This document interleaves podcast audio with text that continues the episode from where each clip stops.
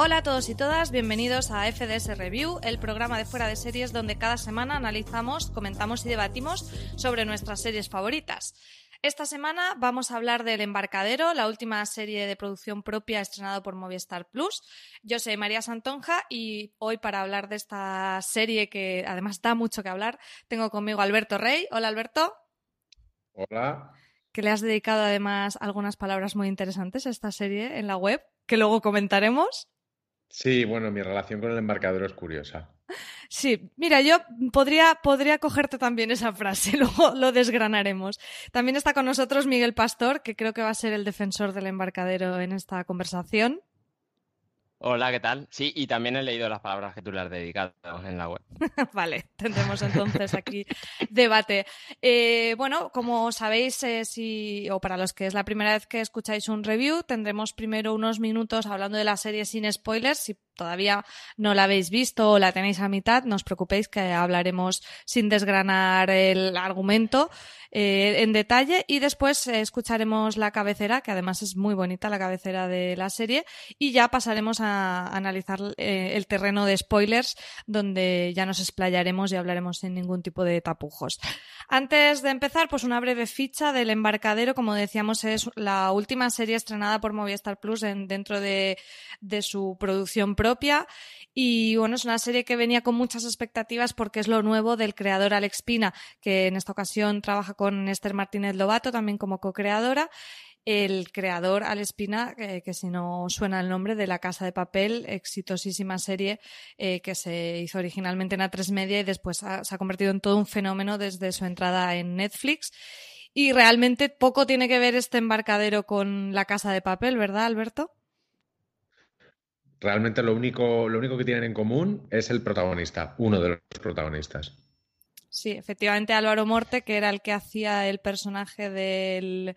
Eh, ay, ¿cómo se llamaba en la casa de papel? El, profesor. El profesor, exactamente, el profesor.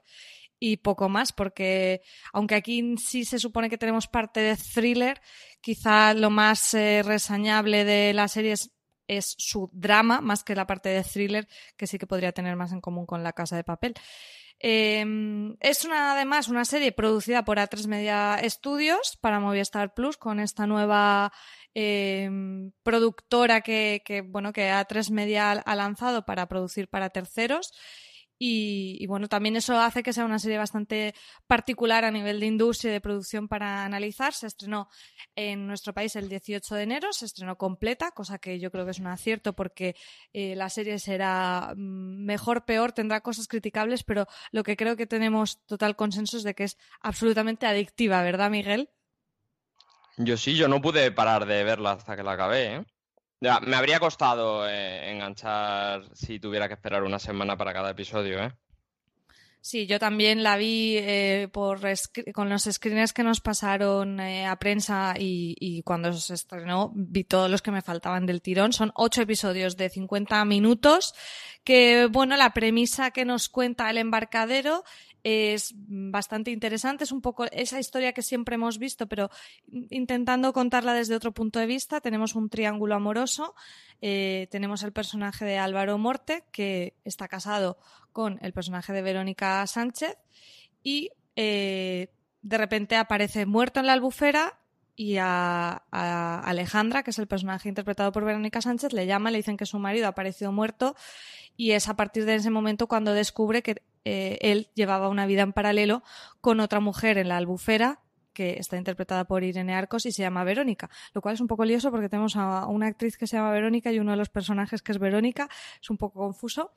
Y bueno, en ese triángulo amoroso, con esa premisa tan interesante de saber quién es ese, quién es ese Oscar, ese personaje interpretado por Álvaro Morte, con esa doble vida, eh, intentamos averiguar pues sobre este tipo de relación y un poco la, idea y la premisa si él era capaz de amar a dos mujeres y demás. Entra la serie en bastantes debates y luego tiene esa parte un poco de thriller de averiguar esos secretos que, que escondía Oscar.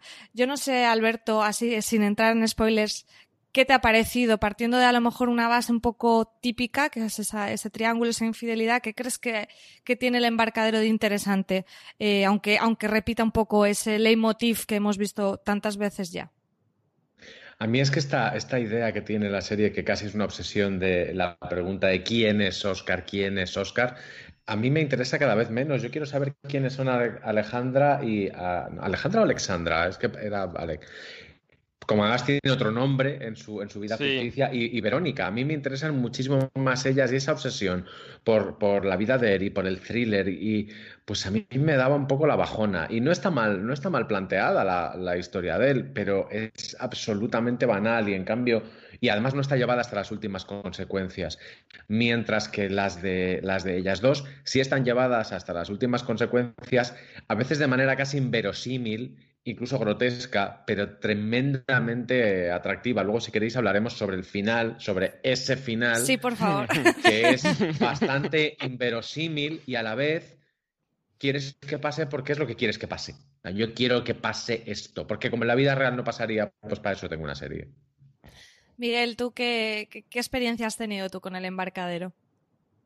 En ese aspecto estoy un poco de acuerdo con Alberto, no en que sea banal, porque tiene su interés, pero creo que no es de lo que va la serie y que cuanto más avanza, más te interesa la historia de Verónica, de Alejandra y a mí en particular, de todas las mujeres que hay. Esa historia de Blanca, de la, de la madre, la amiga, la hija de la amiga, todas esas historias me interesan más que a dónde nos va a llevar y quién es ese Oscar. Sí, la serie en general, por lo que yo he estado viendo y he leído bastantes críticas en, varios medios, ha tenido bastante buena recepción. Eh, y yo, aunque tengo mis reservas en algunos puntos, Alberto ya apuntaba eh, el tema de la verosimilitud, sí que creo que es una serie que vale mucho la pena ver, porque, eh, jolín, yo, pese a sacarle pegas, tenía unas ganas tremendas de hablar de la serie todo el tiempo y cuando pillaba a alguien que la había visto completa era como voy a aprovechar para debatir sobre lo que nos presenta y cómo nos lo presenta. Y eso creo que eh, tiene su mérito, ¿no? Por lo menos estás intentando hacer algo eh, de otra manera, dándole una vuelta, o arriesgando en cierta manera. Y a mí eso me, ha resultado bastante interesante. No compro el pack completo. Yo hubiera hecho cosas de otra manera, pero bueno, mm, no, no quiere decir necesariamente que sea mejor o peor. A lo mejor simplemente no estoy de acuerdo en la que han elegido los creadores, pero que posiblemente sea la que ellos querían contarlo y de la manera que ellos querían contarnos esta, esta historia de estas tres personas. Desde luego, mm, creo que es una serie que da bastante que hablar. Alberto, ¿tú qué, mm, qué, es lo que más te ha fascinado del embarcadero? Yo es que opino como tú que, realmente creo que El Embarcador es la serie que quiere ser. Y, no es una serie perfecta y es una serie que yo le puedo poner muchísimas pegas, pero, pero es lo que decía antes, lleva determinadas cosas hasta las últimas consecuencias, incluso a veces siendo un poquito ridícula o afectada, ¿no? Tanto en la estética como en, como en esa especie de querer explorar a, las mujeres desde un punto de vista muy femenino y sin embargo hacerlo desde un punto de vista estético absolutamente, absolutamente masculino. Pero es verdad lo que tú dices, que la serie genera preguntas y genera debates que son muy reales y que, apetece mucho hablar, hablar de ellos. Ya te digo que a mí me apetece hablar de Katia, de, de, la madre, de la, de la nieta, pero de Oscar no. es que no me apetece más. Es más, incluso me, apetece, me parece que los dos otros personajes masculinos, y eso creo que también está hecho bastante a propósito, que son muy arquetípicos y a, la vez muy, hmm. muy sucios, porque el personaje de Oscar es un personaje, por decirlo de alguna manera, limpio. Es un. Es, eh, tiene unos dobleces que son, que son bastante, bastante evidentes. En cambio, en, Katia o en, Conrado hay. O en, ¿El barquero es Vincent? Vincent, Vincent sí.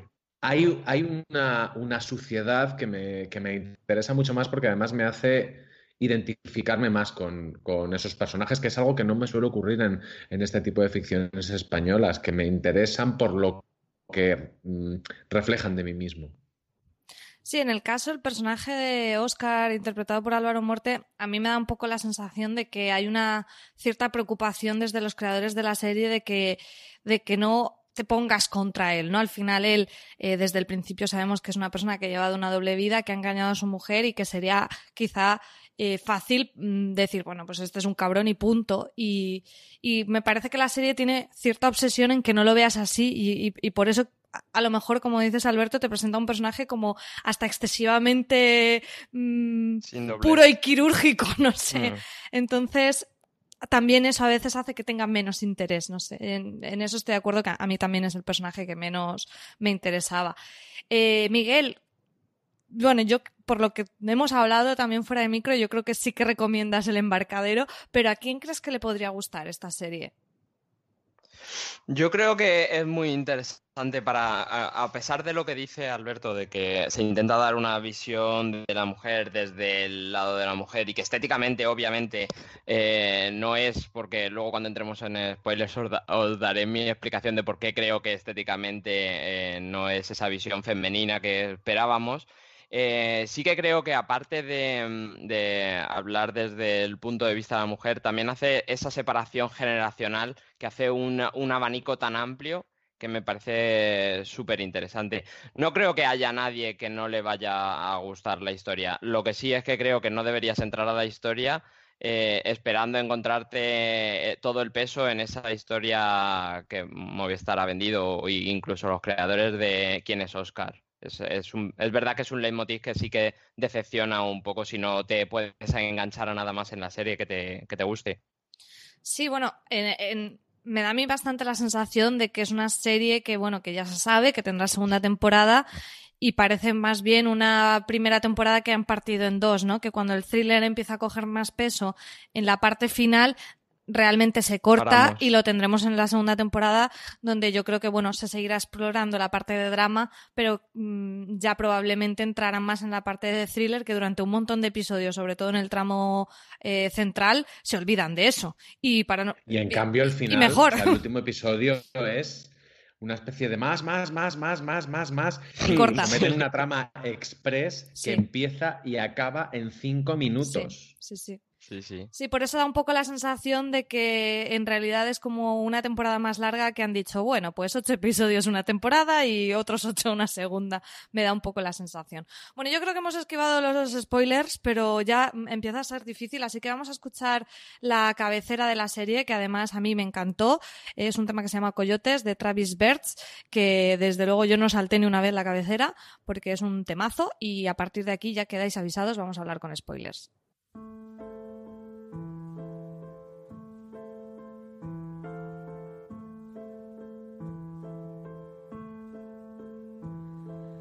Quiero de una manera tan extraña que cuando lo cuento noto algo sumergido al fondo de mi pensamiento que baila conmigo hasta hacerme dormir. Y en sueños te veo como una herida abierta inmune del paso del tiempo Estoy casi desnuda y temo que si me convenzo vaya a perseguirte buscando salir. El propio argumento quizá no sea tan tarde y aún pueda salvarte de la tempestad. Por ti a cucharada que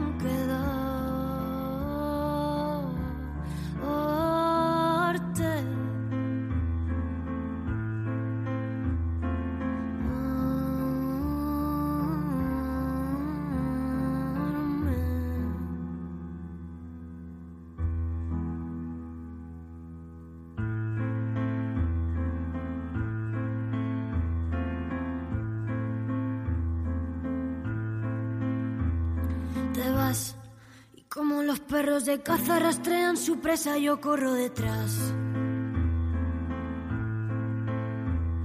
A tierra y barro me cubro cuando te vigilo como un animal oculto a la merced del viento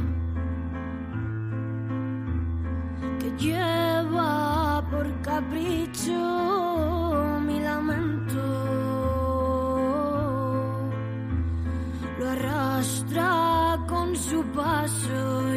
no me importa que venga y que ponga este cielo de negro que ya no le temo.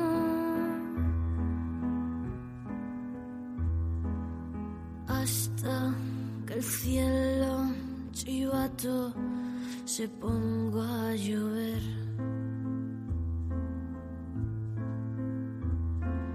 hasta que el cielo chivato se ponga a llover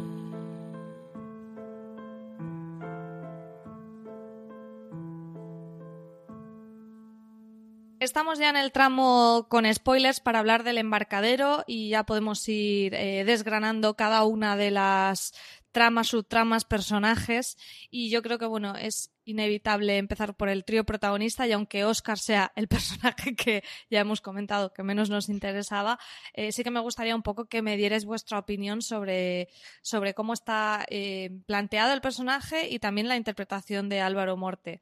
Alberto. La interpretación a mí me parece que está muy bien. Si hay algo que me gusta de esta serie es que están todos muy bien. Incluso las críticas que ha recibido Verónica Sánchez por, por ser eh, como contrita y como estar siempre como intensa, creo que tienen bastante justificación con el, con el personaje que tiene, siendo ella una actriz que no es ni mucho menos de mis favoritas. Eh, a mí Álvaro me, me, me, parece que está, que está bien en la serie, es un actor que ni, ni molesta ni fascina. Eh, creo que es interesante la elección física de, los personajes. O sea, Álvaro es uno de esos actores que nos han convencido de que es un galanazo y simplemente no. Es que la historia requiere eh, una carga eh, sexual y emocional que hace que te lo creas como, como, como galanazo, igual que te tienes que creer a a Paco Manzanero como una especie de, de, tentación oscura de la albufera que dices, pero vamos a ver, esto de que... Me parece que, por no hablar de, de, Roberto Enríquez con el, con el camión y, y, y cantando en el karaoke, que, era un, que casi era una cosa casi fargo lo de Roberto Enríquez, porque dices, ¿por qué hace estas cosas tan raras este señor? Lo de la cosechadora era, era, era imposible. Pero, pero creo que el guion consigue de que estos personajes que no son, como decíamos antes, especialmente realistas, eh, son atractivos y los actores eh, los sacan adelante. Se hacen un poco un Robin Wright en House of Cards. O sea, es, es absurdo lo que hacen muchas veces, sí, pero lo hace muy bien. No sé si Miguel quieres comentar algo más de Oscar o entramos ya a hablar del personaje de Verónica Sánchez de Alejandra que, bueno, como decía Alberto, pues ha tenido también algunos detractores. A mí me fue, debo decir que me fue ganando a medida que pasaba la serie. Al principio eh, no me creía nada, no, no, no entraba en, en, en, esa interpretación, pero después me fue ganando y, y, sin duda de la que me enamoré totalmente, como todos en la serie, es de Irene Arcos, que hace el personaje de Verónica. Miguel, tú con Oscar sí, Oscar no, ¿Cómo lo ves? Sí, no, no, no me molesta. Sí que estoy de acuerdo con Alberto, pero creo que además es un valor añadido del guion que te, que te lleve a creerte a este personaje como enamora a las, a las dos protagonistas reales de la historia. Verónica Sánchez sí al principio me parecía que hacía un poco de Verónica Sánchez, pero es verdad que se justifica con el papel y es verdad que el papel de esta señora cuando se desarrolla es eh, un personaje. Sí, es que es un personaje al, al que le cuadra esa mojigatería y esa intensidad en algunas cosas, eh, creo que se, que se justifica al final y más cuando desarrolla su, su relación con su, con su madre. Y Irene Arcos la compré desde el principio. Me parece que le va súper bien el personaje y, ese punto salvaje que te vende el guion. Sí, el guion juega precisamente con esa confrontación de estas dos mujeres en una dicotomía como muy evidente. Alejandra es arquitecta cuadriculada, vive en la ciudad, Verónica salvaje, vive en la albufera eh, y es muy libre, ¿no? O sea, juegan un poco con esos puntos más extremos que, eh, bueno, que, que, pueden parecer facilones quizá, pero mm, yo creo que mientras se va, mm, va creciendo la serie y vas conociendo a los personajes, eh, los comprendes más. Yo sí que igual la parte que hablabas tú, Miguel, del personaje de Cecilia Roth, que hace de la madre Alejandra, es lo que veía más eh, metido con calzador en la historia, tanto ella como la hija de, de la amiga, el personaje de Ada. Creo que si te los cargas mm, no hacen demasiado. Sí que compro totalmente el de Katia, creo que como complemento para eh, Verónica, eh, perdón, para Verónica Sánchez, para Alejandra, sabía que esto iba a pasar en algún momento. Em, ese contrapunto que le hace decir, bueno, yo siempre he estado con hombres casados y ahora reflexiono sobre mm, lo que yo hago al ver a mi amiga siendo la engañada y, viendo todo desde el otro punto de vista, pero las otras dos no, lo compro mucho. Entiendo un poco la parte de, que la madre, Cecilia Roth, te la ponen para que entiendas esa, Verónica Sánchez como tan perfeccionista, tan cuadriculada, que viene de ser una niña buena, que siempre ha seguido el redil y, y, y de repente se ve con su vida patas arriba. Pero a mí esas, esas dos tramas no, no me acabaron de convencer especialmente. Alberto, ¿a, ti qué te parece? Sobre todo el tema de la trama de, de la madre de Cecilia Roth con ese, ese engaño de, de escribir sobre su hija y todo lo demás. Es que yo creo que es una manera de meter una voz en off que les debía apetecer mucho poner y no sabían cómo, cómo cuadrarla y, aparentemente queda bien. Luego, luego me parece bastante, bastante ortopédico, sobre todo porque la utilizan en determinados momentos como, como personaje auxiliar. Si fuese una peli de ciencia ficción sería un robot. Porque cuando va, como ya estamos, como ya estamos con spoilers, cuando, cuando va con, con con Alejandra al Puti Club, cuando, cuando se encuentra la hija, que no es su hija, porque además esa relación es muy rara y está, y a mí me interesa mucho la relación entre, entre la madre de, de, Alejandra, entre, entre mm, Cecilia Roth y, Marta Milanza y Katia, porque es eso me interesa, o sea, esa especie de matriarcado, mm, pero no, elegido. Yo, de hecho, al principio decía la hermana, la hermana, la hermana, hasta que me di cuenta de que no era la hermana, de que era de que era solamente una amiga y creo que pero es sí tienen un poco esa relación de como claro, Eso, por eso creo que también es una confusión de guion que luego me resulta casi, casi agradable. Eh, Marta Milán está estupenda. También es verdad que Katia es un personaje muy agradecido y que el guion lo hace muy bien porque eh, le genera conflicto por su, su eh, condición de perpetuo amante, pero no la, la lanza hacia un juicio. De, hecho, eh, hay un par de escenas que podrían acabar de una manera muy previsible y sin embargo acaban de otra. Una de ellas es con la, trama express de su hija, que esa, esa chica debía tener Judith Ampudia por contrato que, tenían, que tenía trama y de repente le dijeron, uy, métele una entera al final. A ver, que se abre, se cierra. Bueno, es que yo ese personaje tardé un montón de episodios en saber quién era, porque digo, la niña esta de, o sea, ¿Cuál es la relación? Porque aparece en el primer episodio allí en el, en el, en el entierro este que hacen y tal, que bueno, que también ahora podemos hablar de, de, mm. de, él. Y, tardé como tres o cuatro episodios en entender que era la hija de, de Katia. Por eso que todo el tiempo. Es muy orgánica, ¿no? ¿no? Es un poco raro. De es hecho, como demasiado las tramas familiar para no ser familiar. Claro, y encima le dan todas las tramas con el personaje de Cecilia Roth, con lo de que sí que tiene la página web esta que hace eh, fotografías de su vulva y no sé qué, y es como...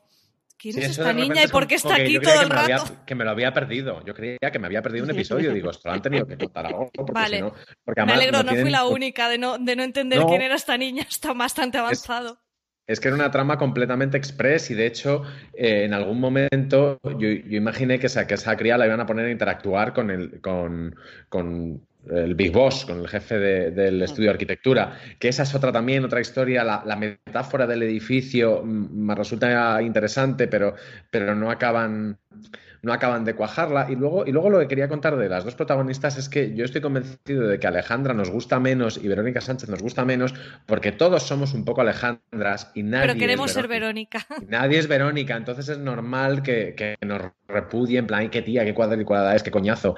Y tú dices, pero si eres tú. Que al final es, ahí la serie lo hace muy bien, pero creo que, el, que, que, así lo perciben muchos espectadores, yo al menos, pero es probable que los creadores hayan querido que nos identifiquemos con Oscar. Es decir, con este personaje que busca esa especie de liberación, cuando a mí me interesa eso, mucho más identificarme con la exploración de, de Alejandra o con esa Verónica que siempre está a punto de asumir que se ha equivocado en algo, pero nunca sabes en qué. Sí, al final, para mí, em, creo que la apuesta fuerte hubiera sido ponerte en la piel de Alejandra, o sea, que los creadores hubieran apostado 100% por que nos identificáramos con Alejandra, porque además es lo más fácil, ¿no? O sea, para, para la mayoría de gente es más Alejandra que Verónica y, y luego Oscar, bueno, yo lo, lo tengo un problema con la serie respecto al punto de vista y escribí en, en, la web en fuera de serie sobre ello y es que me parece un poco como complicado, enrevesado, que quieran jugar a el misterio de Oscar, pero a la vez que estén preocupados porque no te caiga mal y que le entiendas y, y un poco meterte esa idea de, de vamos a cuestionar el modelo social de, la monogamia y es posible amar a más de una persona. Y, por ejemplo, ese tema me parece súper interesante, ¿no? De que se hablen temas como el poliamor y demás que no son eh, muy tratados todavía en, la ficción. Me parece muy interesante, pero lo veo desde, desde cierto temor, ¿no? Desde eh, no queremos que juzguen y, esa contradicción de, de, que nos intrigue Oscar, pero a la vez le entendamos, a mí me, me mareó un poco y creo que a lo mejor si hubiéramos visto todo el tiempo más el punto de vista de Alejandra y, y nos hubiéramos identificado más, más con ella y ahí había mecanismos. Por ejemplo, a mí es que no me identifica nada cuando en el primer episodio lo que veo es un, un, funeral a lo americano cuando se supone que es Valencia, cuando yo soy valenciana y es como, es que, ¿qué, me estás contando aquí? Hay, hay bastantes puntos que me sacan de, de, de, esa historia, de ese personaje y, quizá de otra manera hubiera conectado más. Pero bueno, el tema, el tema que quieren contar con Oscar sobre cuestionar eh, ese amor monogámico y demás, sí me parece, sí me parece interesante y sobre todo que te lo plantean a través de Verónica, ¿no? De cómo él descubre esa otra manera de entender la vida a través de Verónica. Lo que pasa es que aquí tengo un pero muy grande que me molestó mucho y me parece que fastidia un poco la construcción del personaje que has hecho, que es como, bueno, y para que lo entienda todo el mundo, cuando al final te desvelan que Verónica, eh, sus padres, su, madre mató a su padre porque era infiel y es como, ya me tienes que meter aquí como el gran trauma, porque si no, es como para justificar que, ella piense así, ¿sabes? Como diciendo, una persona eh, con una vida normal y corriente no podría tener este planteamiento vital del poliamor cuando no es verdad y, y hay gente que opta por este tipo de relaciones. Entonces eso me dio un poco de rabia porque es como, lo construye súper bien, pero luego tengo que meterte ahí el traumita para todos los públicos para que digan, ah, claro, por esto la chiquita esta piensa así, ¿no? No sé. Sí, es un poco, ella es, ella rebelde porque el mundo la ha hecho así. Hmm. Sí, no sé, me, dio un poco de rabia porque es como, jo, que arriesgado todo el tema del poliamor y luego, zas, eh, culebroncito, no sé. Miguel, ¿tú cómo ves todo ese tema? Sí, a mí, me echa para atrás que cuando quieres contar la historia del poliamor, yo había comprado por los trailers que la historia del poliamor era de los tres, pero en realidad Oscar es solo una herramienta para contar la historia de las dos, porque Alejandra no sabe nada. Entonces, Oscar, lo, el poliamor que hace Oscar es, mm, estoy con todas las que pueda y si una no lo tiene que saber o, o, la otra lo sabe, mm, me viene bien. no, es, no es esa línea, pero sí que me parece que se explota muy bien cuando cuenta la historia de Verónica, quitando esto que dices tú, que es cerrarte para que todo el público sepa que esta chica mm, se sale de la norma porque algo le pasó, no, no, no, es una cosa natural de ella. Lo de Oscar, como te digo, me, resulta más eh, como herramienta para contar la historia de, cuál es la relación que van a, tomar ellas dos y por lo menos en esta temporada es lo que veo. Eh, la relación entre ellas dos me interesa más que la que tiene Oscar con Verónica y mucho más que la que tiene Oscar con Alejandra, que lo que vemos es nada. Nada, o sea, no. hay Sí. tres escenas donde la da un beso de me voy a trabajar, me voy de viaje y siempre se va con Verónica. O sea, esa relación es la nada. Sí, esa relación es un poco como que ya te la como que te la dan hecha, ¿no? De, de, pues estos son, están casados desde hace la mucho tiempo y ya está. Sí, pero bueno, yo esa aún la compro más en el sentido de, vale, pues son una pareja que ya existe, pero se supone que nos cuentan el enamoramiento de Oscar y Alejandra y entiendo desde el primer momento la fascinación de Oscar por Alejandra, pero, perdón, ¡ay, qué horror esto! De Oscar por Verónica, pero en ningún momento entiendo por qué Verónica eh, se enamora de, de Oscar y por qué tiene una hija con él y todo lo demás, que es como porque lo pone en el guion. Alberto. Es que además, no sé si os acordáis que cuando nos dieron acceso a, a- a la prensa a los primeros episodios, creo que eran, no sé si era, creo que fue solo uno al principio y luego fueron algunos más, eh, yo me acuerdo que estábamos como medio de comunicación que somos sopesando hacer entrevistas y, y a ver qué íbamos a escribir sobre esta serie y yo fui el primero que dije, no, no, Álvaro Morten ni le llaméis porque solo sale en el primer episodio, se lo Sí, cargan y se sí, sí. va. Y luego dije, ah, no, que sigue y sigue y sigue. Quizá porque la serie que tenía yo en mi cabeza era otra. Que es verdad que me la han dado durante todos los episodios, pero también me han dado otra eh, que me interesaba bastante menos, aunque es verdad que había pinceladas que estaban, que estaban bien, pero vamos, si yo tengo que, que se me tiene que decir, ¿por qué estás viendo tú esta serie? Eh, Yo estoy viendo esta serie porque estoy viendo al- a Verónica Sánchez, que me interpreta un poco a mí, eh, hacer como de, de la vida aspiracional o la aventura aspiracional que yo querría tener. Es- no, no tengo ningún problema en, en reconocerlo y creo que es donde va, donde va la serie, es decir, en ofrecerle al espectador eh, un viaje, y esto queda muy cursi, pero no se me ocurre otra palabra, eh, Sí, es así. al- es un Lucía y el sexo. Es Mm. un, y además ni siquiera juzga como Lucía y el sexo. Es decir, el, el universo de, de Verónica teóricamente no tiene contrapartidas negativas. Todo, Ujú. Todo es, todo es bueno allí, desde la paella Pero, hasta follar con el barquero. Todo es maravilloso. pero y tiene, y, y tiene una vueltita de tuerca más allá, que es que no es Alejandra queriendo ser Verónica, sino Alejandra, esa conversación de Alejandra y Verónica durante todos los capítulos, de viendo cada una eh, eh, lo que tiene o no tiene en la otra.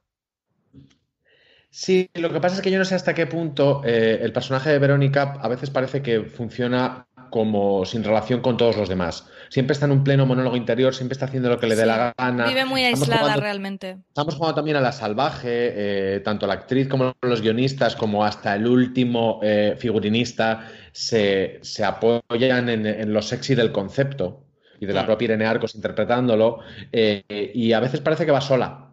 Es decir, ese momento en el que eh, se- eh, al final eh, se desnuda y se mete en el, en el mar y es como es tiene unas cosas de decir, entiendo la metáfora y, en- y entiendo que, que hay que sacar señoras desnudas, que luego si queréis lo, lo comentamos, eh, pero a veces eh, parece que son estampitas pensadas para que a mí me atraigan por lo más básico Hmm. y me olvide de otras cosas. Y desde luego de lo que primero me olvido es de Oscar.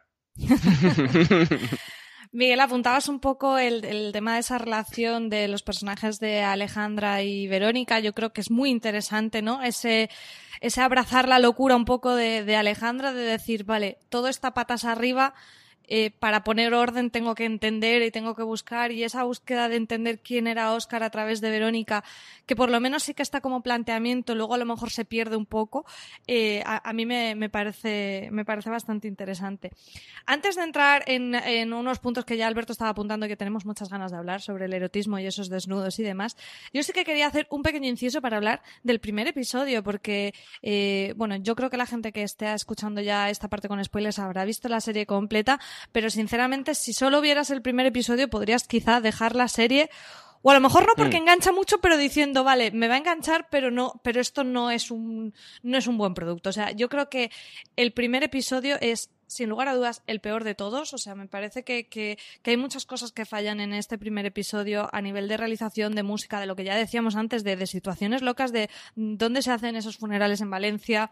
Hay muchas cosas que a mí me, me, me, causaron bastante rechazo. Y luego, por suerte, la serie no es eso. O sea, luego la serie va eh, por otro lado, no, no es tan excesiva y tan eh, pretenciosa como, como ese primer episodio. Y para mí, ya os lo digo, el primero es el peor y el segundo peor es el último, con, con, con ese mm, con ese final que ya, que ya habíamos comentado también un poco por encima. No sé si a vosotros también os pasó con el primer episodio y luego por suerte mm, descubristeis que la serie era otra o, o ya la compraste desde desde el primer momento, Alberto. Es que a mí los cliffhangers que tiene la serie, yo veía uno de los, uno de los episodios con, con un amigo guionista aquí en casa y, él me decía, es que a mí me funciona mejor como cliffhanger, más que que Alejandra encuentre el dinero, que Alejandra encuentre el consolador. A mí eso me parece muchísimo mejor cliffhanger para la, para la historia que a mí me interesa que me, que me cuenten. Lo que pasa es que como la hemos podido ver toda del tirón, eh, los finales de episodio a mí, incluso los episodios se me confunden unos con otros. Hmm. El primero sí porque lo vi aparte de los demás claro. y el último porque también, también, también lo vi aparte y además me pareció un, un despropósito casi bueno, casi Shonda Rhimes. ¿Sí? Que, que, pase de todo, que pase de todo, que pase de todo, con una última escena que supongo que a estas alturas de, de programa lo podemos decir, es decir, al final ellas dos follan. Y es una escena sexual que es, por un lado, muy natural, porque no me parece especialmente artificial y sin embargo forzadísima por guion. Fundamentalmente porque es el último episodio y huele a, oye, que lo he mirado y no han follado todavía. Ah, pues dale, dale. dale, dale. Eh, ¿Os lo esperabais? Porque yo desde hacía episodios ya decía esto va a acabar así. Sí, aunque y no... no me molestaba, y no me Ah, molestaba en sí. absoluto. Por otro lado, eh, pero me, molest me, molestaba un poco eh, que al llegar a esas escenas, y no es que yo sea especialmente guarro en mis, en mis predilecciones audiovisuales, que a veces sí, pero creo que una serie premium y una serie de pago eh, debería plantear las escenas sexuales menos desde lo sexy y más, en este caso, sobre todo desde lo sexual. O sea, no te quiero decir que hagan la vida de Adele, pero ¿por qué no? Yo creo que aquí, eh, hablando del tema de, del erotismo en la serie y demás, me parece eh, sé que es entrar en, en, en terrenos pantanosos, pero y, y, yo tampoco me considero ni mucho menos una experta en el tema, pero sí me parece que aunque intenta ser una serie como muy femenina, todos los personajes son femeninos y quiere tener como ese punto de vista femenino, luego a la hora de mostrar el erotismo tiene una mirada 100% masculina y eso a mí me, me, me molestó un poco, ¿no? Porque al final dices, bueno, eh, al final le falta solo a Cecilia Roth enseñar las tetas, o sea, es como todas las mujeres en la serie tienen que tener escenas sexuales porque sí, aunque su historia necesariamente no tenga que ser sexual para nada, como el personaje de, Judith Ampudia. Entonces, eh, a, a, mí, por ejemplo, ya con esa escena final, que de hecho no es especialmente la más sexy ni mucho menos de, de ellas dos, ya fue como un poco de decir, estoy viendo lo que tendría, mm, no sé, lo mejor para la trama, bueno, quizás sí, desde luego no lo verosímil, porque por mucho que Alejandra haga un viaje, eh, creo que sería muy rocambolesco que algo, claro, y que pasara algo así. o estoy viendo ya casi una fantasía sexual de un creador, ¿sabes? No sé. Y a mí eso me, me causa un poco de rechazo porque digo, ¿qué, ¿qué, está pesando más a la hora de, de crear estas escenas? No sé vosotros cómo lo visteis, Miguel. A mí... Yo... Di, Alberto, Alberto. A mí no me molesta ver la fantasía sexual de un creador siempre y cuando eh, coincida en un porcentaje alto con las mías. O sea, yo ahí no tengo. No, o sea, entonces no entremos en el tema a favor de la Rosal, ¿no? Eh, eh, aquí hablemos ya de la, la columna de Alberto. La, de la Rosal es una escena tan arribísima y tan absurda y tan Adrian Line que, que a mí no me molesta. ¿No? Porque, porque creo que tiene sentido en una serie que tiene claro que es esta serie. Eh, y por otro lado, me, me, hay, por ejemplo, hay una conversación que es la que tiene eh, Alejandra con, con Katia a, a cuenta de, del polvo que echa una en, en los baños del, de un bar, uh -huh. que está muy bien y que está muy bien, muy bien planteada eh, desde el punto de vista sexual. Pero luego, por ejemplo, el, el trío, que me parece un punto interesante, porque me parece un, un, un momento que, que, habrá gente que diga, no es la serie que yo quiero ver, pero yo es la serie que quería ver. Porque es un momento de exploración sexual y de libertad. Eh, es muy cursi como está, como está planteado. Mientras que el polvo final de las dos protagonistas es bastante guarro no se ve nada, pero, pero la, el, ritmo es, es, es, guarrete, o sea, es... es, es de lo bonito que le habían dado al, al trío, ¿eh?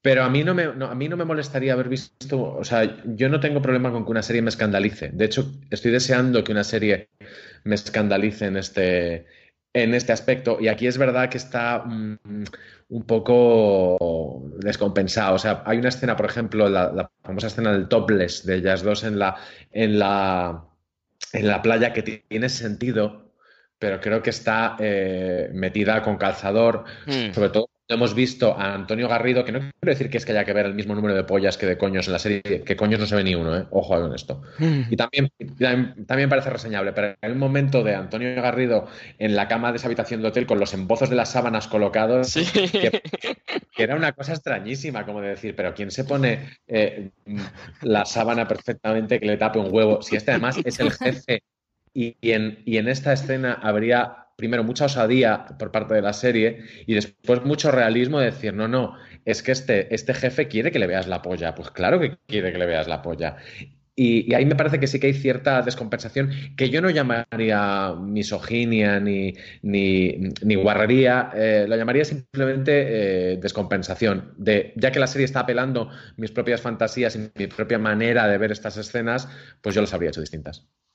Sí, parece un poco que, Álvaro Morte salga eh, desnudo, no sé si es en el primer episodio, como para decir, y a partir de aquí barra libre de tetas. Cuando él sale desnudo es cómico y cuando salen ellas desnudas o es trágico o es sexual. Entonces, ahí creo que hay un... Cuando, por ejemplo, si ellas, por ejemplo, en la casa de la albufera fueran en tetas o desnudas, a mí no me violentaría, porque yo entiendo que tú estás en... Ah, vamos, ¿quién no está en la casa de playa? Mm. circulando en pelotas por la casa. Em, pero no sé, que vayas con la camisa de tirantes con los pezones empalmados me parece que ya es ir mm, demasiado hacia arriba, aunque insisto, como la serie tiene muy claro que es esa serie, no me molesta demasiado. Bueno, ahora, eh, si no lo habéis leído, tenemos que recomendar la columna precisamente que escribió Alberto, que se titula Hashtag yo confieso, quiero follar en el arroz al común en el embarcadero. y ya con ese titular eh, no, no podéis perderosla. ¿Cómo no vas a leerla? la, escena del arrozal es que es maravillosa. Asumo que después de ese polvo sobre, sobre kilos de arroz tienes que ir directamente a, urgencias a que te hagan los lavados de orificios porque pero, eh, ¿quién me negará que es que además es un poco, ¿por qué no? ¿Por qué no, coño? Estamos haciendo una serie, ¿por qué no vamos a hacer eso? Eh, yo tenía muchas ganas de comentar esa, escena con todo el mundo porque como valenciana, claro, me sentía muy identificada. Eh, no, sinceramente, me, parecía como muy chistoso de decir, si, si haces una, una, historia erótica en la albufera, o sea, o follaban en una rozal o vestidos de fallera. No había, no había más opciones que esas dos. Pues y, la mejor de las dos. Sí, sí, creo que en eso hemos, hemos ganado. Pero ahí la parte valenciana que tú decías que, por ejemplo, el entierro no te lo creías, a mí me, divertía y a la vez me, me parecía una buena, una buena elección que la estética valenciana, que es una muy concreta y que además ahí te muestra que, son, que es dual, porque Valencia es una ciudad eh, muy moderna, muy arribísima, o sea, de que se han pasado de vueltas en tantas cosas y me encanta lo de ser medio valenciano, como tú, María. Pues, podemos entrar Por aquí no, podemos entrar por aquí sin que nos pongan a parir, pero es verdad que ese, ese exceso, esa, esa horterada, o sea, es, el look, por ejemplo, de, Katia, de, así es como viste una killer en, Valencia. Eso a mí me, gustaba mucho. O sea, el, traje, el traje primero de Álvaro Morte es, es para quemarlo. pero es el traje de, killer valenciano y a mí esa apuesta por una estética eh, muy específica que mucha gente no entenderá, con lo cual o no entenderá o no les interesará, con lo cual pasarán de alto, pero que los que la, la detectamos la agradecemos como que le aporta verosimilitud y desde luego la estética pueblo valenciano de la albufera es esa. Hmm. Sí, en ese sentido yo creo que la serie eh, apuesta mucho porque el espacio sea un, eh, un, elemento más para contar esa historia dual, como estabas diciendo, Alberto, y, sí me parece...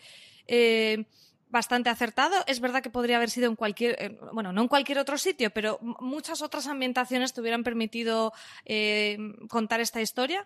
Pero eh, a, mí personalmente me gustó. Sí me he hecho un poco para atrás, pero bueno, esto, esto peca en casi todas las series españolas, a excepción de unas contadas, el tema de que se cuide más eh, los acentos y demás. O sea, Vicent aún habla un poquillo así, suelta algún chiqueta que está bastante bien, pero hay algunos que. Recuerdo el, tipo del prostíbulo que como que le hace chantaje a Oscar, que habla con un perfecto castellano, pero luego suelta un collons porque toca en guion y a mí personalmente, pues eso me, echa un poco para atrás porque es como este señor no es de un pueblo de Valencia, pero ni de coña. Sí, entiendo que, que, que a veces, pues por necesidades de producción o demás, o porque es verdad que aquí en España hasta hace cuatro días eso no. O sea, lo hemos podido ver en Fariña y ha sido algo que ha sido muy alabado el tema de cuidar los acentos, pero realmente es un caso excepcional. Me hubiera gustado que la serie hubiera tirado por ahí, si nos escuchas, Movistar, para la siguiente temporada contar con más gente con acento valenciano, por favor. Por otro lado, escuchar a Cecilia Roth con acento valenciano, yo me habría puesto a levitar directamente. eso hubiera sido top. Eso no lo consigue ni nuestro querido Pedro. Miguel, eh, ¿a ti qué te ha parecido esta albufera que nos han presentado? Yo desde el principio daba por hecho que no era una Valencia realista, no sé dónde van a meter. E, en esa primera escena donde Alejandra y Katia van en el coche, no sé a dónde lleva esa carretera con esas luces de Nueva York y con, y con esas cristaleras por todo. Y, y Cecilia Roth con el pañuelo de, de Soy Telma y Luis, o sea. Claro, es que no, no lo entendía y, ese, esa casa donde viven Alejandra y Oscar, em, desde, donde, desde el cristal donde puedes pintar dónde va a acabar tu edificio, yo no, no, no, creía que fuera Valencia y tragué con eso desde el principio y por eso ya no tuve problemas en adelante. Sí, la serie además, eh, eh, lo, que dices de tragar con algunas cosas, eh, es un poco, también lo comentaba Alberto, de, la serie te dice, esta soy yo, y o compras o no compras, o entras o no entras, pero que tampoco se anda con medias tintas. O sea, tienes que hacer ciertas concesiones y ya está, ¿sabes? Y es que la escena pintando el edificio con su ventanal, pues queda maravillosa y punto pelota. Y la casa de Verónica tiene que estar ahí súper aislada y al final de una carretera porque es que dramáticamente, pues mola mucho que sea así.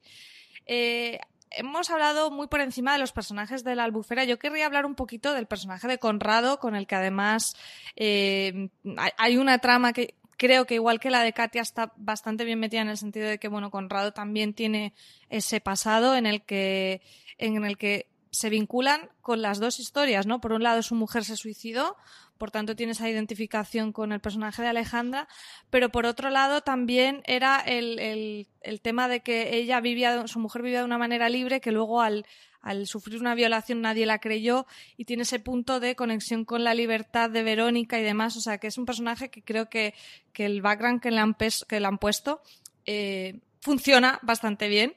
Y, no sé si vosotros notasteis como cierta crítica al tema de, los psicólogos y demás, porque él al final cuando parece que recupera sus seres, cuando dice a la mierda la medicación, a la mierda la terapia, y luego tiene también esa pequeña relación con, con el personaje de Alejandra, que que por ejemplo sí me creí, aunque no sé por qué no dejaban de hablarse de usted y, es como, bueno, ya os habéis enrollado, ¿sabes? Dejaros de hablaros de usted. No sé cómo viste, Alberto, el personaje de Conrado. A mí me parece un personaje que está entre, entre Amanece que no es poco y, y Pillo Baloja, o sea, porque hace, hace, y dice cosas muy raras. Yo no sé hasta qué punto es necesario que le veamos haciendo versiones en el, en el iba a decir karaoke, pero creo que no, que es que es un bar. No, es el bar del pueblo donde canta... Sí, sí, loquillo, ¿no? Era. Sí, sí, en condición. Aparte, loquillo, que no puede ser más incorrecto, pero bueno, eso me parece bien. Pero yo de este personaje agradezco muchas cosas también, eso que se lleva hasta las últimas consecuencias con esa escena eh, con Vincent y las anguilas y tal, que me parece una escena que es eh, tarantiniana en el buen sentido de mm, vamos a hacer esto porque porque mola. Y las anguilas porque porque molan que es un chocho de producción o sea dudas de producción. Van a salir unas anguilas un segundo. Pero queremos que haya anguilas. No te valen unas pescadillas en la pescadería. No, anguilas vivas. Y la cámara debajo y la cabeza por encima. Exacto. Eso me parece que está muy bien porque, porque le otorga esos puntos de calidad que nosotros, como somos unos frikis, sabemos extraer, pero que creo que a muchos espectadores simplemente lo agradecen como empaque y como joder, esta serie se nota que es de un canal que estoy pagando, pagando por ver. Y luego a mí del personaje de Conrado, que no es eh, mérito del, actor. Me gusta, por ejemplo, ese diálogo eh, también casi, eh, entre Fargo y, Woody Allen, en el que la dice, ah, que me pareció fantástico que un personaje le dice, es que desde que estoy con los antidepresivos no se me levanta, pero he dejado los antidepresivos. Me pareció muy bonito cómo lo, expresa cuando dice, yo no era hombre, yo no era hombre, y, ahora desde que la, conozco usted soy hombre. Esa interpretación y ese guion eh, me parecía eh, muy emotivo y, muy realista, porque además una de las cosas en las que no aparece nunca en las series en las que se habla de psicoterapia son las medicinas. Son las pastillas y lo que pasa con las, con las pastillas. Así como aquí, por ejemplo, en el embarcadero, el alcoholismo de Cecilia Roth, aunque yo creo que es que ya le pasa en todos los personajes. Cecilia debe Tiene que salir con una copa. Cuando entra al dicen, pues ya todas son alcohólicas. Está bien, está bien explicado o el o el, el chapalantismo de, Katia, eh, esa parte de, Conrado, de, de, ser un poco, haber sido un poco un pelele de estos grupos de apoyo, de estos grupos de duelo, de porque no sabía por dónde tirar, me resulta, me resulta interesante y creo que sí que es parte de esa, abramos comillas, nueva, nueva masculinidad que te enseñan algunas series, porque es un señor que en ningún momento eh, tú lo ves como una persona eh, castrada, y, Sin embargo, él lo llega a verbalizar, como decir, yo es que me siento castrado. Y de hecho está, he llegado a estar químicamente castrado. Ese, ese, personaje a mí me gusta muchísimo. Muchísimo más que Oscar. Es que no os dais cuenta que no estamos hablando nada de Oscar. Es que a nadie le interesa Oscar, Miguel. Pues de Conrado también me interesa em, las pinceladas que dan de la historia de su mujer, que complementan, como tú dices, muy bien la historia de Verónica y, esa crítica al pueblo que no puede aguantar que cada uno haga en su casa lo que quiera, esa libertad, esa, mm, esa llevar al extremo el que no aguanto la libertad de tu mujer, que hace una que además le hace a él culparse de a lo mejor es que trabajaba en unos horarios que no debería, la dejaba muy sola y que Verónica en su trama verbaliza también cuando coge al chaval y se lo lleva y se lo lleva mm, a, esa nave abandonada, escopeta en mano, eh, para cerrar ese arco que, que abrió cuando le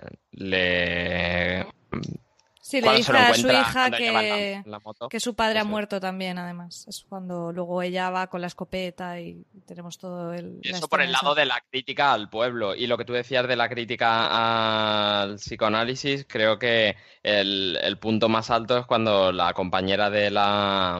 De la de las sesiones eh, habla como ella encontró una forma de descargarse de toda la mierda que llevaba. Bastante literal, sí. sí, no quería llevar más allá la, la, historia, pero sí.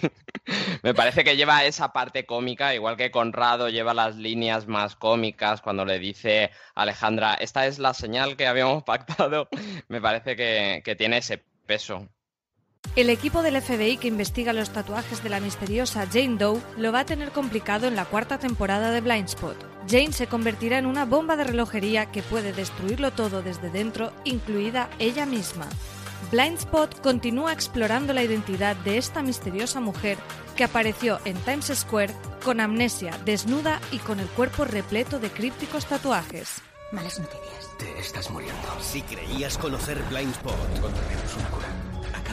Es que no conoces a Jane. Sí, tengo que decirle que le quiero y fingir ser Jane. AXN te presenta la nueva temporada de Blindspot. Lo has conseguido. Te has infiltrado en el FBI. El jueves 7 a las 11 menos 10 de la noche, estreno en exclusiva. Eres Remy. Intenta detenerme. En AXN.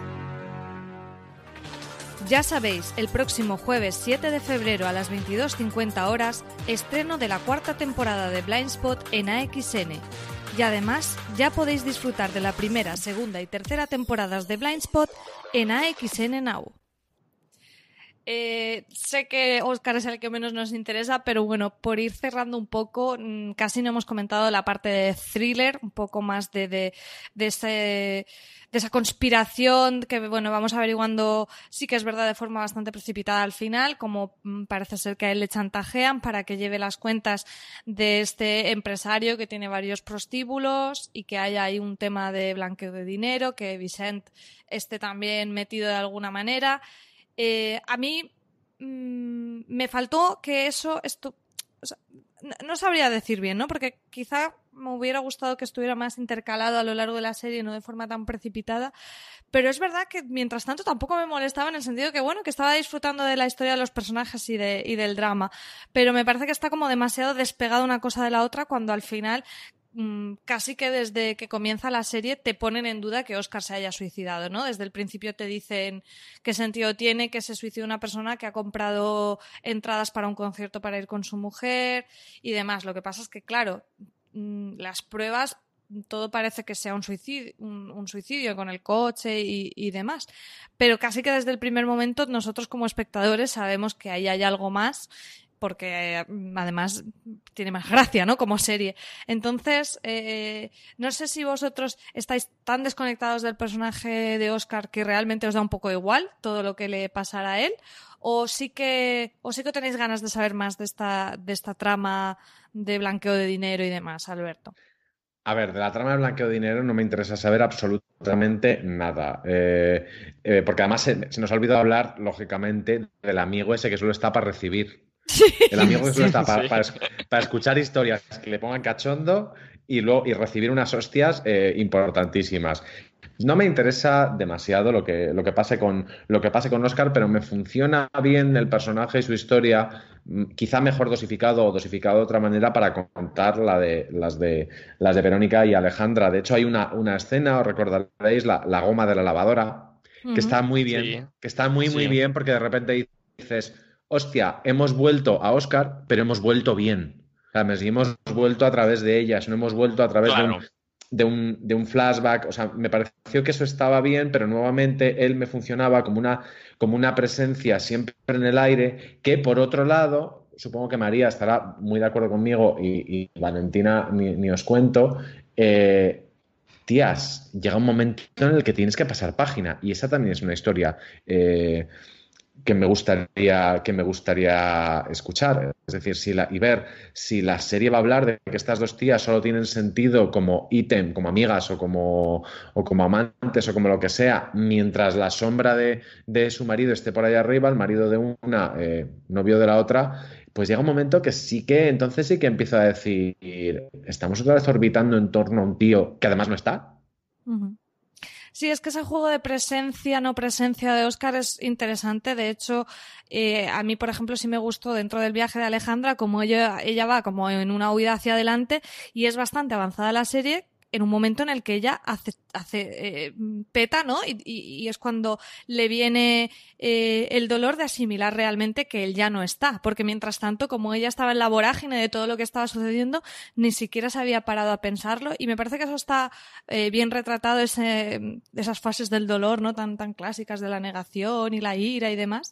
Pero claro, eh, la segunda temporada tendremos que ir más allá de eso, porque eso ya nos lo han contado. Entonces, es verdad que lo que dices, Alberto, que será muy interesante ver cómo esa no presencia de Oscar es que ya es mm, obvia, o sea, ya, mm, ya lo hemos asimilado, no está y qué pasa con, con los que sí están.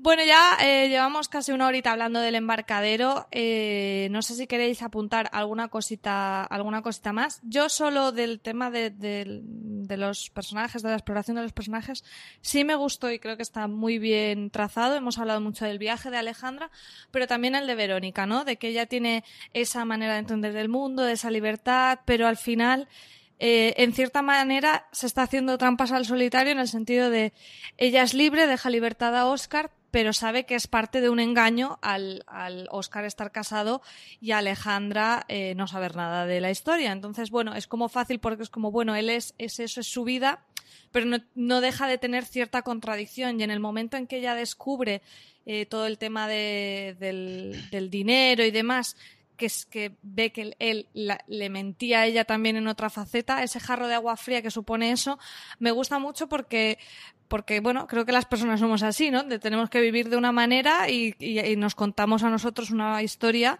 eh, que encaja con lo que queremos ver y me parece que el personaje de Verónica en cierta manera hace eso, ¿no? Ella tiene su vida montada de una forma en que lo que hace es correcto porque ella al final es verdad que ella no está engañando a nadie, pero no deja de ser cómplice de Oscar y bueno, al final esa, esa frase tan lapidaria de, bueno, si estaba engañando a su mujer durante un montón de años teniendo esta doble vida, ¿por qué crees que a ti no te iba a mentir en otras cosas, ¿no? Y, lo que le supone a ella esa, esa hostia emocional, sí me gustó mucho y me gustó como, como cierre, ¿no? Como cierre del viaje de Verónica.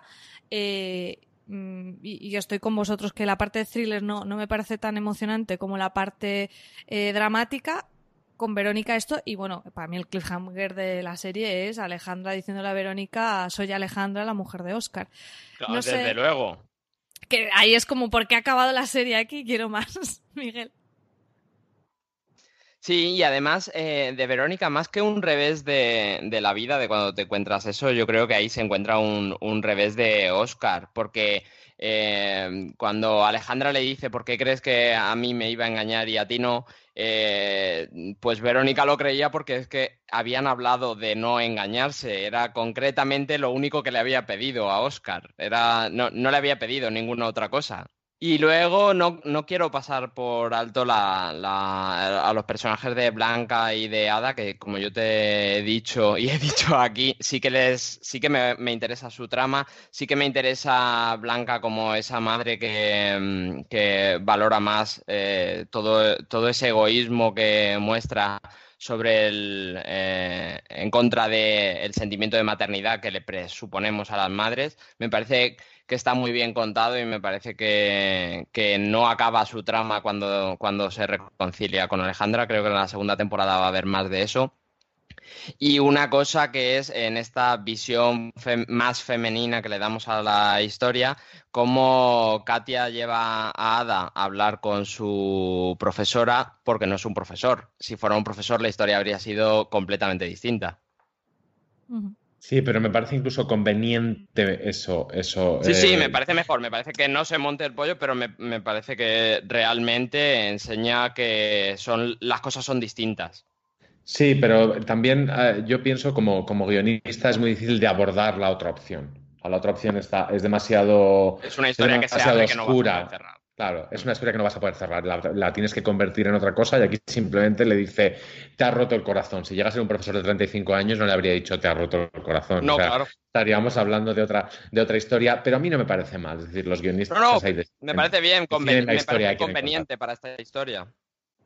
Porque además hay un momento que le dice, a mí lo que me da igual es que seas lesbiana, hombre, se lo faltaba, que ahora vengas tú aquí a, a darme, a darme lecciones. Yo tengo mucha curiosidad de lo que puede, de lo que puede dar de sí la, la segunda temporada, porque eh, con el final absolutamente aturullado y cargado de cosas que ha tenido, que ha tenido la primera y con un cliffhanger que no me parece tanto cliffhanger, o sea, el, el- o sea, un cliffhanger es que luego lo puedas, lo puedas resolver. Yo no sé cómo se puede resolver el yo soy la mujer de, de Oscar si no es con un ya lo sabía, porque no olvidemos. Yo estuve sospechando durante escena- bastante rato que Verónica todo el tiempo lo sabía. Hay una escena al límite que es la escena de la puerta. La puerta del, del Sí. apartamento. Esa escena va completamente al límite y no me disgusta porque rara, va al límite. Pero no se queda, o sea, va al límite, no se puede ir más lejos. Incluso hasta el punto de decir, tía, que se oyen, que los móviles se acoplan a esa distancia Sí. ya. O sea, que, Pero, pero no me, no me molestó porque, porque son las reglas de un eroto thriller. O sea, esto va.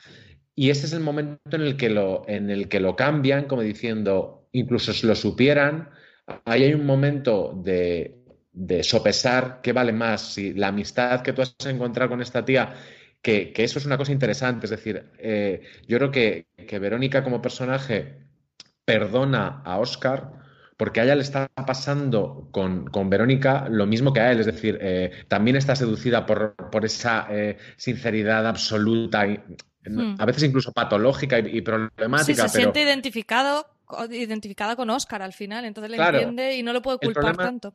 el problema que tengo yo es que esa identificación al final tenga que ser necesariamente sexual. Hmm. No creo yo que tenga que ser ne- necesariamente sexual y yo ahí siempre recurro a lo mismo. Es esta gente cuando ve el, el- el beso final de Telma y Luis, dice, ah, es que eran bolleras. A esa gente es a la que hay que decir, creo que no has tenido una Esta no es amigo la en tu historia. puta vida, que Claro. se van a matar, hostia. No vas a besar a tu amigo en los labios y os vais a matar juntos contra el cañón de Colorado. Hostia, pero que qué imbécil eres.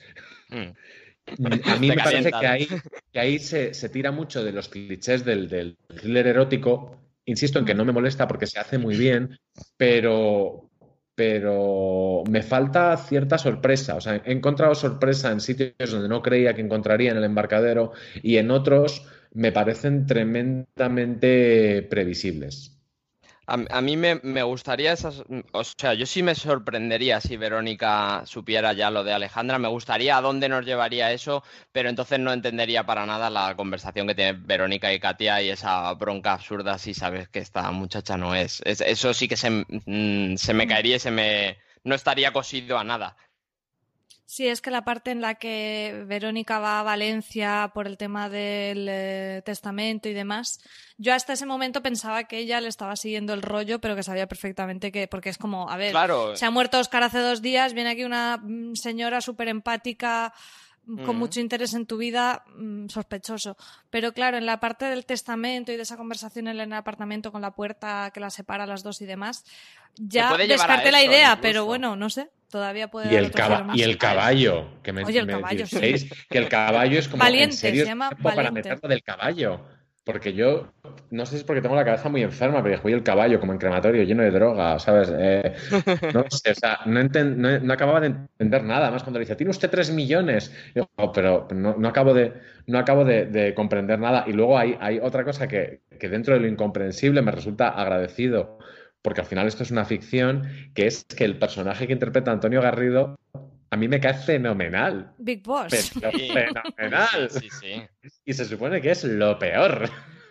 A mí también me cayó bien. Pero creo que ahí está bien, ahí está bien como lo hacen porque dicen, no, eh, esto es así. O la niña, que dices, la niña es muy madura para, para su edad y, y de hecho comete una equivocación de persona de veintitantos. Y es lo que no acaba de entender, tía, es que tú lo que has hecho lo has hecho siendo menor. A mí me parece que ahí la serie eh, es, val- es, es valiente. No sé si, si a Sí. propósito o accidentalmente, pero ahí creo que es valiente en, en presentar los personajes de esa manera tan desacomplejada. O el propio Vicent, que dices, a mí no me cae mal Vicent. Siendo, o sea, el aléjate, o sea, aléjate que este tío alegrías no te va a dar, ya te lo digo. No, pero bueno, es también el contrapunto que tenía Verónica, esa libertad también masculina en el, en el- en ese ambiente en el que viven y que te cuentan. Bueno, pues eh, yo creo que hemos casi hablado de prácticamente todos los puntos de- del embarcadero. No sé si nos hemos dejado alguna cosa para los oyentes que quieran eh, seguir hablando de esta serie, seguir reflexionando sobre ella. Eh, hemos escrito y bastante en, Fuera de Series. No os perdáis la columna de Alberto sobre el follar en el arrozal, imprescindible. También tenemos la crítica de nuestro compañero Álvaro Onieva, que hace la crítica de esta primera temporada. Y, y seguro que seguiremos hablando más. Desde luego, con ganas de esta segunda temporada, a ver por dónde van los tiros, porque, bueno, ya lo hemos apuntado al principio, que con sus defectos y con sus virtudes es una serie que, que nos da mucho para hablar y eso siempre se agradece. Y desde luego no creo que deje indiferente a nadie. Así que, nada, muchas gracias, todos, Alberto. hay que decir que en todos los textos que se han escrito y se han escrito mucho sobre esta serie, nuestros y en otros sitios, el subtexto es siempre, pues no es mi serie favorita, pero me la he metido en vena. Sí, sí, Hombre. sí, to- todo el mundo, vamos, es que eso yo creo que es indiscutible, o sea, la capacidad de, de, de, de, de absorberte esta serie y de, y de que se te... Ya, ya os digo, ¿eh? que yo viéndole muchísimas pegas, es que andaba como loca buscando conversación para, para comentarla, o sea, que, que, que, que eso Es es, un es muy plus que te da. meritorio. Sí, sí. Y aparte Pues- han hecho esta serie con ya última, último apunte, Sí. con este tono, sin nadie que esté oficialmente bueno. Es decir, no hay Mm. nadie que sea, todo, nadie es eh, Sí, el Un pibón supermodelo. definitivo. Nadie es el pibón definitivo y sin embargo eh, todos lo acaban siendo antes Todos o después. es decir, sí. joder, que, que- o sea, esa esencia de guarrería que no es enfermiza, porque es, es- a mí me parece bastante sana como está contada, Mm. Eh, se logra con unos, con, o sea, no son Paula Echevarría y, y nuevos Elsa personajes. Pataki y Chris Hemsworth. Que ojalá, ¿no? Imaginaos el remake. Ya, ya estoy Sería otra historia, Alberto. No sé, pero sería una historia muy guay. Pues nada, chicos, muchas gracias por ayudarme a, a- a- a explo- explorar todo- todos estos temas del embarcadero. Alberto, muchas gracias. Gracias a vosotros. Y también, Miguel, muchas gracias por este ratito de reflexión. A vosotros, muchas gracias. Y nada, lo dicho, que tenéis eh, más material sobre el embarcadero y sobre todas las series que os gusten en fuera de series.com y muchísimo material en podcast. Escucharnos en nuestro canal de podcast, suscribíos, eh, podéis encontrarnos en iTunes, en Apple Podcast, en iVoox o en vuestro reproductor de confianza buscando fuera de series. Muchas gracias, hasta la vista, chao.